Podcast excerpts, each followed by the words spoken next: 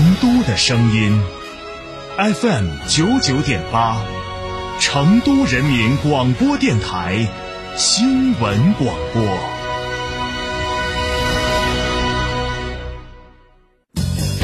驾车出行慢一慢，遵规行车最安全。行路过街看一看，不闯红灯莫乱穿。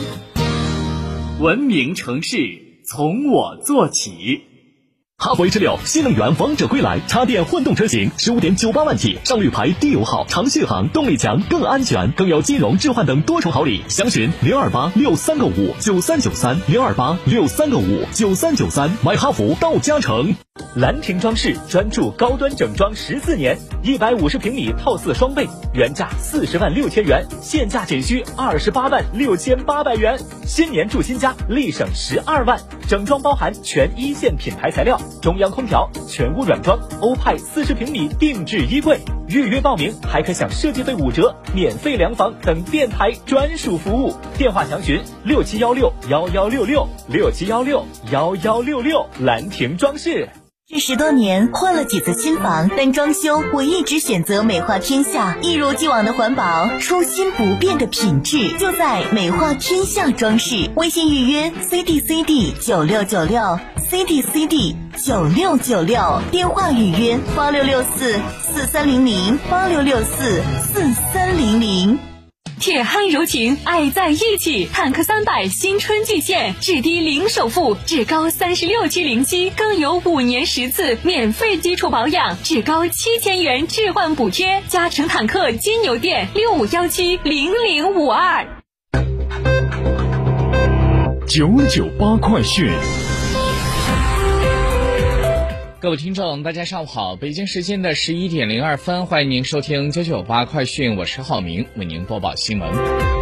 农业农村部的部长唐仁健今天上午在新闻发布会上介绍了二零二三年中央一号文件的相关情况。他表示，文件包括了九个部分、三十三条，主要的内容可以概括为守底线、促振兴、强保障。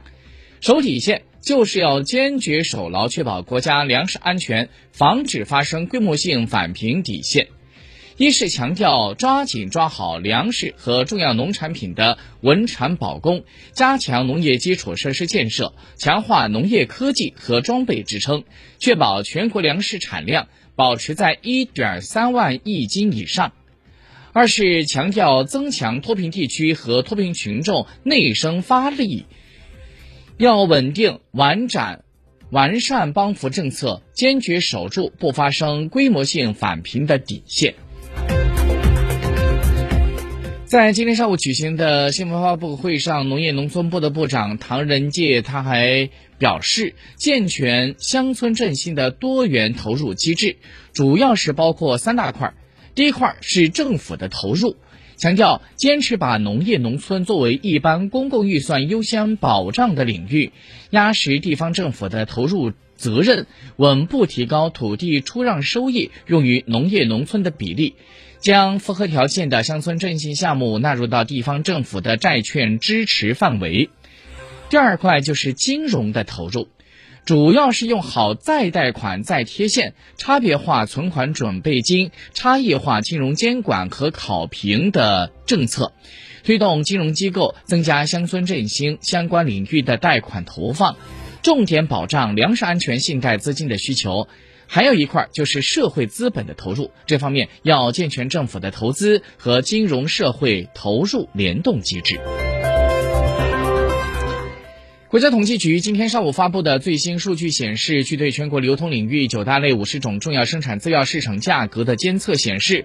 二零二三年的二月上旬和一月下旬相比，十二种产品的价格上涨，三十五种产品下降，三种持平。其中，生猪价格是在每千克十四块，环比下降了百分之二点一。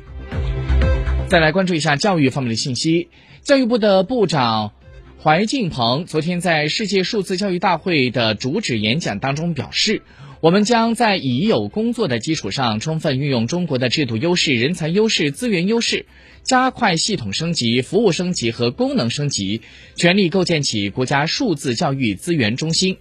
我们将成立国家数字资源建设委员会，统筹优质资源开发和公共服务提供，统筹数字资源管理和应用水平的评价。统筹校园教育提质和数字教育赋能，统筹数字政策学术研究和实践应用的创新，统筹标准规范建设与安全高效运行，将国家中心建设成为资源开发利用中心、公共服务中心、应用发展中心、综合研究中心和安全运维中心。中国复眼二期大规模分布孔径深空探测雷达项目今天在重庆市的云阳县开工建设。这个项目的总占地面积是在三百多亩，将会建设二十五部三十米孔径的雷达，实现对千万公里以外的小行星的探测和成像，为我国近地小行星撞击防御和行星的科学研究提供重要的支撑。这个项目计划在二零二五年建成。江苏的多个地方最近是公布了二零二二年的婚姻大数据，其中常州、扬州、连云港、无锡四个城市的平均结婚年纪在三十岁以上，结婚人数和二零二一年相比是略有下降。二零二二年常州市的结婚登记的平均年纪在三十一点零五岁，扬州连续三年结婚登记平均年龄是小幅增加，去年是在三十点二七岁，无锡去年的结婚登记平均年纪在三十点六岁。那么此外，苏州市在二零二二年男性的结婚登记平均年纪三十点九四岁，女性二十九点六四岁。好，我们再把视线转到国际方面。根据土耳其和叙利亚政府以及救灾机构公布的最新数据显示，强烈地震目前已经造成两个国家超过三点七万人死亡，其中土耳其三万一千六百。四十三人遇难，而在叙利亚方面呢，叙利亚政府控制区内已经有三千四百四十人死亡，在反政府武装控制地区，地震已经导致二千二百七十四人死亡。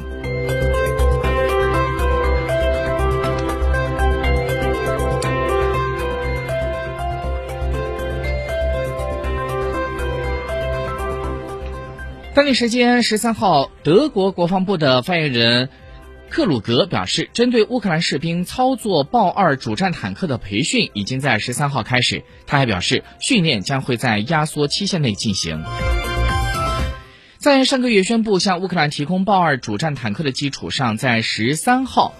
德国方面进一步表示将会向乌克兰的士兵提供相关主战坦克的培训操作。欧洲的新闻周刊援引德新社消息，北约的一名消息人士透露，包括北约特种作战司令部在内的北约网站，在十二号这天遭遇到了黑客的攻击。当地时间十三号，俄罗斯的亚罗斯拉夫尔州的天然气管道发生爆炸，该州的州长表示，爆炸引发的明火已经扑灭。俄罗斯紧急情况部表示，事故没有造成人员伤亡，也没有影响到对居民的天然气供应。当地时间十四号的早上八点四十三分，新西兰政府宣布，由于飓风加布里埃尔对于民众的生产生活持续产生了严重影响，现在新西兰全国进入到国家紧急状态。当地时间十三号，伊朗外交部的发言人卡拉尼就热点议题举行了新闻发布会。新闻发布会上，他谈到了伊朗的总统莱西访华事宜。